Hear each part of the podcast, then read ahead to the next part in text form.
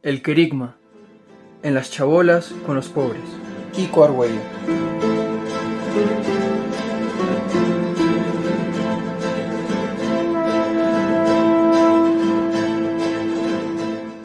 En las chabolas. Testimonio de Kiko Argüello. 3. El sufrimiento de los inocentes.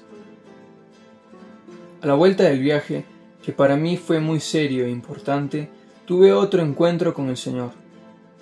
Cuento lo que Dios ha ido haciendo con mi vida, cómo me fue llevando al camino neocatecumenal.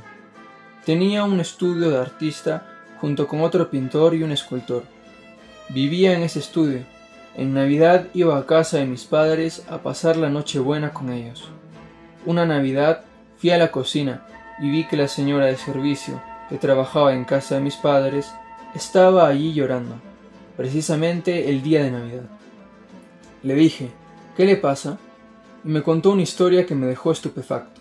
Su marido estaba alcoholizado y al llegar a casa borracho les pegaba con un palo a ella y a los hijos, o les amenazaba con un cuchillo. Tenían muchos hijos, y el hijo mayor ya se enfrentaba a ella. Ella estaba aterrorizada, pensando que de un momento al otro se podían matar. Esa pobre mujer empezó a contarme monstruosidades y oraba sin parar. Su vida era un infierno. Le pregunté, ¿cómo puedo ayudarle? Y me contestó, venga por favor a hablar con mi marido. Fui a hablar con él y me di cuenta de que era un tipo muy difícil. Hablé con él y le llevé a cursillos, donde yo era catequista. Me vio predicar y se quedó impresionado, tanto que durante un tiempo dejó de beber pero como estaba alcoholizado, al poco tiempo volvió a beber y en aquella casa empezaron otra vez las tragedias. Aquella mujer no sabía a quién acudir y me llamaba. Me pedía que fuese porque su hijo amenazaba con matar a su padre. Yo iba corriendo una vez, dos, tres.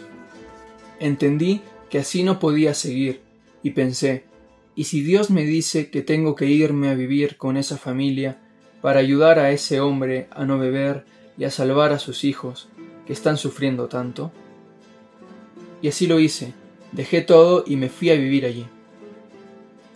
Esa mujer vivía en un barrio espantoso, no en las chabolas donde nació el camino, sino en otro barrio horrible que habían hecho después de la guerra civil, lleno de gente pobre, hacinada en especies de barracones, donde cada uno tenía una cocina pequeñísima. Yo dormía en la cocina, con los gatos. En ese ambiente me estaba esperando el Señor. Dice Sartre, hay del hombre al que el dedo de Dios aplasta contra la pared.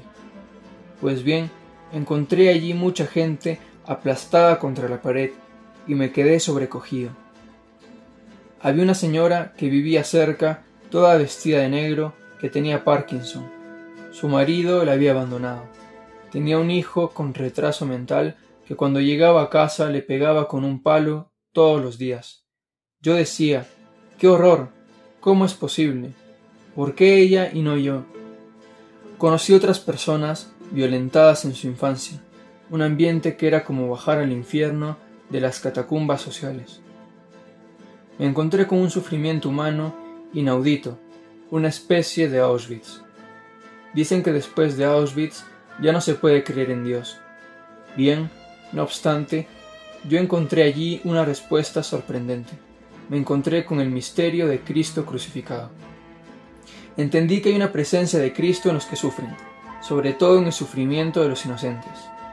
Hay gente que es inocente, está cargando con el pecado de otros, ese pecado horrible de un alcoholizado, de uno que le pega a su madre, de un hijo anormal, del incesto, etc.